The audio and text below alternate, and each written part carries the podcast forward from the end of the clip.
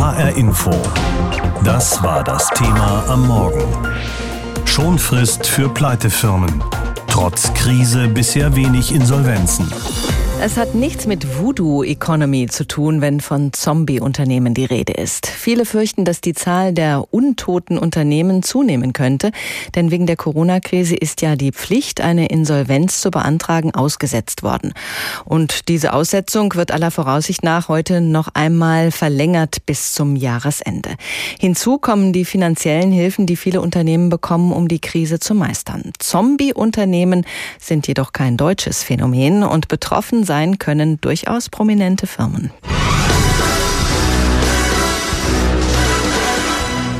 Wenn James Bond ermittelt, dann ist sein Auto nicht weit. Die legendäre britische Marke Aston Martin, grau, elegant und natürlich mit Agentenfunktion. Windscreen bulletproof, revolving number plates naturally, and left and right front wing machine guns kugelsichere Scheiben und Maschinengewehre links und rechts.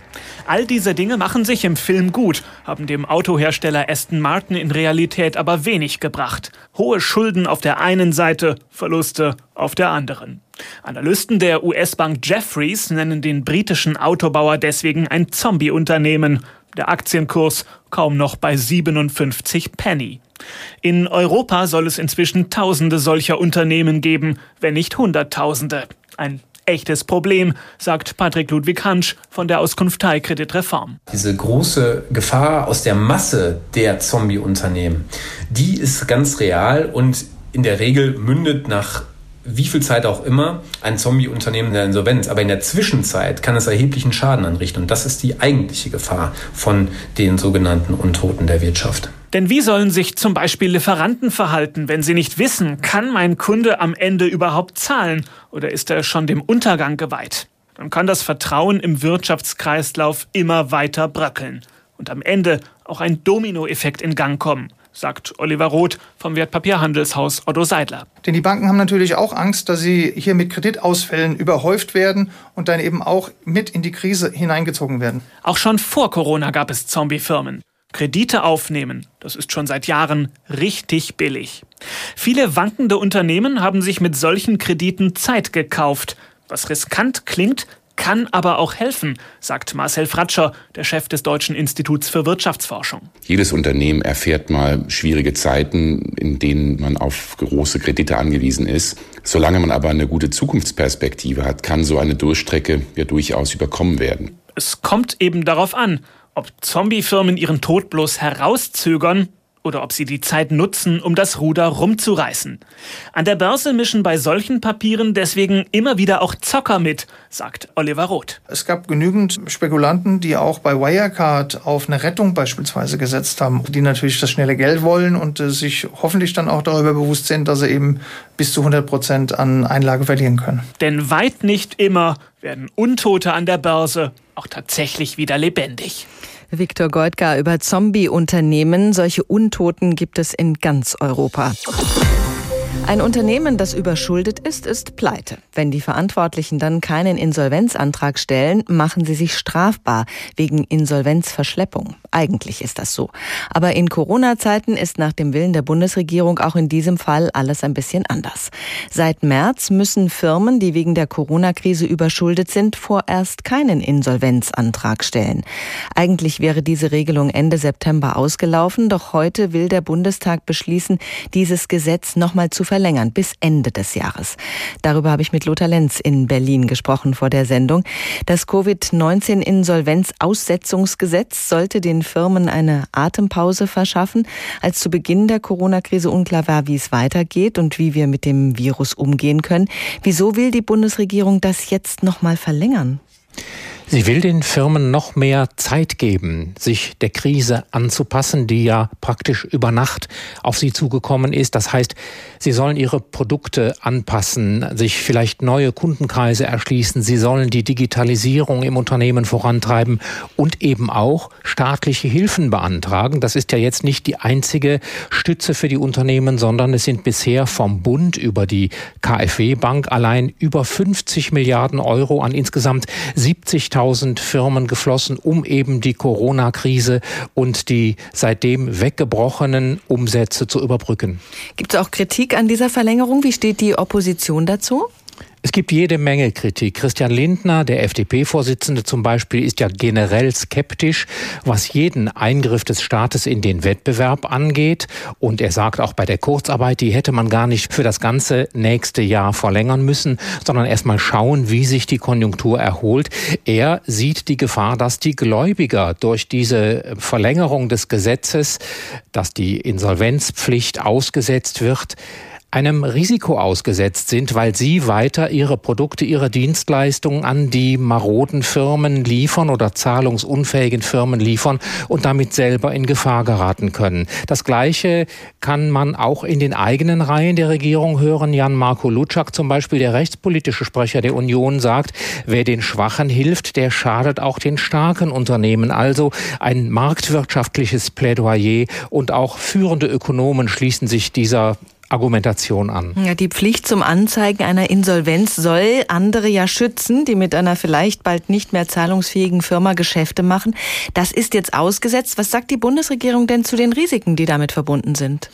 Die sind ihr durchaus bewusst, aber man sieht es eben als wichtiger an, Arbeitsplätze in den Firmen zu schützen oder über die Krise hinwegzubringen.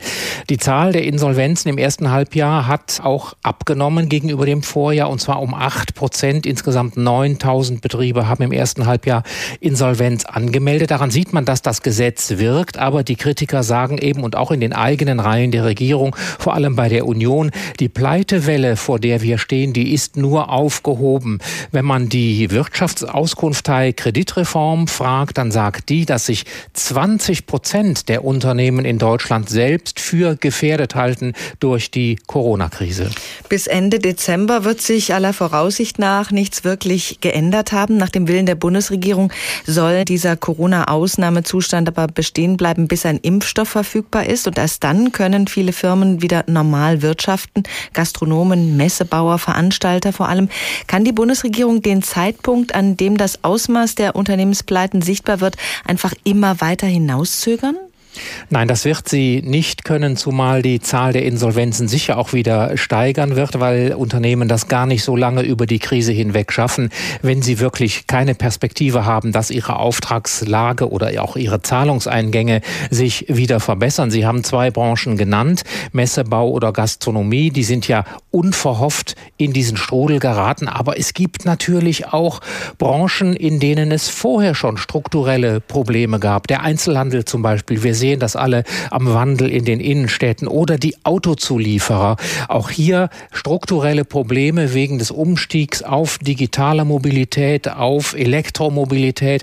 Und da ist eben die Kritik ganz stark, dass die Bundesregierung auch sehr deutlich weiß, man darf hier einen anstehenden Strukturwandel nicht aufhalten, indem man die Unternehmen rechtlich vor einer anstehenden Insolvenz sozusagen in Sicherheit bringt. Heute am späten Abend will die Bundesregierung beschließen, das Covid-19-Insolvenzaussetzungsgesetz noch einmal zu verlängern. Informationen von Lothar Lenz aus unserem Hauptstadtstudio. Firmen, die sich wegen der Corona-Krise überschulden, müssen weiter keine Insolvenz anmelden. Die gelockerten Regeln, die zunächst bis Ende September gelten sollten, sollen verlängert werden bis zum Ende des Jahres. Das wird aller Voraussicht nach der Bundestag heute so entscheiden. HR Info. Kommentar. Von Claudia Werle. Man kann der Bundesregierung wirklich nicht vorwerfen, sie habe die Hände in den Schoß gelegt und tatenlos zugesehen, wie Unternehmen reihenweise in die Pleite schlittern. Ganz im Gegenteil, die Politiker haben beherzt eine Vielzahl von Maßnahmen ergriffen, um genau das zu verhindern. Das Kurzarbeitergeld wurde beispielsweise verlängert und die Insolvenzantragspflicht vorübergehend außer Kraft gesetzt. Anders formuliert, Firmen müssen seit März nicht mehr melden, wenn sie pleite sind. Vielen Unternehmen hat diese Schonfrist geholfen. Sie konnten das halbe, dreiviertel Jahr nutzen, sich neu aufzustellen, ihre Mitarbeiter an Bord zu halten, sie möglicherweise auch anders einzusetzen als bisher. Das ist die gute Nachricht. Die Aussetzung der Insolvenzantragspflicht bringt aber noch etwas anderes, wenig Erfreuliches mit sich. Da werden nämlich Firmen am Leben erhalten, die schon vor Ausbruch der Corona-Pandemie massive Probleme hatten, die mit ihrem Geschäftsmodell gescheitert sind, die kaum Aussichten haben, aus dieser schwierigen Situation wieder herauszukommen. Und das Schlimme daran, man sieht ihnen nicht an, wie es um sie steht. Keine Firma hat über der Eingangstür ein Schild hängen. Achtung, wir sind pleite.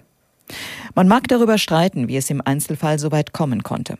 Ich mache mir große Sorgen darüber, was das für Konsequenzen hat. Denn da werden Verträge abgeschlossen, ohne dass sichergestellt werden kann, dass die bestellten Waren später auch geliefert werden. Mitarbeiter rackern sich ab, in gutem Glauben etwas für die Firma und für den Erhalt ihres Arbeitsplatzes zu tun. Nur, das nutzt ihnen nichts. Sie könnten ihre Arbeitskraft, ihr Know-how an anderer Stelle effektiver einsetzen. Das ist eine tickende Zeitbombe. Ich fürchte, dass das dicke Ende erst noch kommen wird. Nämlich dann, wenn Unternehmen wieder sagen müssen, wie es wirklich um sie steht. Ich fürchte, es wird eine Pleitewelle in großem Stil geben. Und das Schlimme daran, gesunde Firmen werden mit in den Abgrund gerissen. Auch wenn es niemand gerne hört, Scheitern gehört zum Wirtschaften dazu. Die Wirtschaft muss sich reinigen. Im Scheitern liegen auch Chancen, Dinge anders, sie besser zu machen. Die Insolvenzantragspflicht soll noch weiter ausgesetzt werden bis Ende des Jahres. Das war der Kommentar dazu von Claudia Werle kommt auf Deutschland eine Pleitewelle zu. Durch den Lockdown und die folgenden Maßnahmen gegen die Ausbreitung des Coronavirus ist Deutschland in eine Wirtschaftskrise gerutscht. Allerdings wurden die Folgen zu einem großen Teil abgefedert oder zumindest hinausgezögert. Dadurch ist in diesem Jahr die Zahl der Insolvenzen im Vergleich zum Vorjahr nochmal zurückgegangen. Doch zum Aufatmen besteht kein Anlass. Denn der Grund für diese Ruhe an den Insolvenzgerichten ist ein Gesetz. Dieses Gesetz befreit Unternehmen Unternehmen, die wegen der Corona-Krise überschuldet sind, von der Pflicht, einen Insolvenzantrag zu stellen. Eigentlich sollte diese Regelung Ende September auslaufen und spätestens dann wäre die Pleitewelle wohl losgegangen. Aber jetzt will die Bundesregierung den Unternehmen noch mal drei Monate mehr Zeit geben. Dazu habe ich Carsten Koch befragt. Er ist Fachanwalt für Insolvenzrecht an der Kasseler Kanzlei Westhelle und Partner. Ich habe ihn gefragt, nehmen wir mal ein Hotel im Upland oder ein Restaurant in Kassel. Solche Unternehmen sind von der Krise besonders gebeutelt und bekommen jetzt Zeit bis Ende des Jahres, um ihre Finanzen wieder in Ordnung zu bringen. Mehr Zeit. Wie weit reicht diese Hilfe denn? Also zunächst mal ist ganz wichtig, in diesem Bereich deutlich zu machen, dass ja nur eine Insolvenzantragspflicht im März ausgesetzt worden ist. Insolvenzantragspflichtig sind ganz überwiegend nur juristische Personen oder die Organe juristischer Personen und Personenhandelsgesellschaften, die keine natürliche Person haben. Betreibt also ein Gastronom sein Hotel oder sein Restaurant als Einzelunternehmer, besteht auf der Basis der Insolvenzordnung für ihn sowieso erstmal keine Insolvenzantragspflicht, die unter Umständen strafbewehrt ist für die Unternehmen, die in einer solchen juristischen Person, also etwa in der Rechtsform einer GmbH geführt werden, da ist der Geschäftsführer nach dem Gesetz normalerweise verpflichtet, spätestens drei Wochen nachdem er die Insolvenztatbestände festgestellt hat, einen Insolvenzantrag zu stellen. Und diese Pflicht ist jetzt ausgesetzt worden durch den Gesetzgeber, zunächst einmal bis Ende September, aber nur in dem Fall, dass diese Insolvenztatbestände durch Corona verursacht worden sind. Aber das ist ja schwer zu überprüfen. Das wird in Zukunft die Aufgabe der Insolvenzgerichte und auch der Sachverständigen sein, äh, das genau zu überprüfen, ob denn hier ein Unternehmen in Insolvenz ist, das sich schon länger in Schwierigkeiten befindet oder das eben tatsächlich durch die Corona Krise, etwa durch den Lockdown in Schwierigkeiten geraten ist. Wenn wir mal den Gastronomen nehmen, dessen Restaurant komplett durch den Lockdown geschlossen worden ist, dann werden wir ab dem Tag, an dem das Restaurant geschlossen worden ist, entsprechende Umsatzrückgänge haben. Und daraus werden sich natürlich, wenn seine Kosten weiterlaufen, entsprechende Verluste ergeben. Das kann man nachvollziehen. Nun weiß im Moment niemand, wann zum Beispiel ein Impfstoff verfügbar sein wird und wann die Wirtschaft sich erholen kann. Und viele Unternehmen sind ja vorher völlig gesund gewesen und sind unverschuldet in die Krise geraten. Macht es vor diesem Hintergrund Sinn, auf die Kehrtwende zu hoffen und die Durststrecke so lange wie möglich zu überbrücken? Das macht aus meiner Sicht relativ wenig Sinn. Es hat jetzt Sinn gemacht, für ein paar Wochen oder auch ein paar Monate zunächst mal zu schauen, was mit den Unternehmen in dieser Situation passiert. Aber ein unbefristetes Abwarten wird den Schaden für alle Beteiligten im Übrigen nur noch wesentlich vergrößern. Sie dürfen dabei nicht nur an den Unternehmer selbst und die Arbeitsplätze denken, sondern natürlich auch an die Gläubiger, die Vermieter, die Lieferanten, die Banken, die das Geld ja bekommen müssten und die ihrerseits dann letztendlich auch ihre Verbindlichkeiten nicht mehr bezahlen können.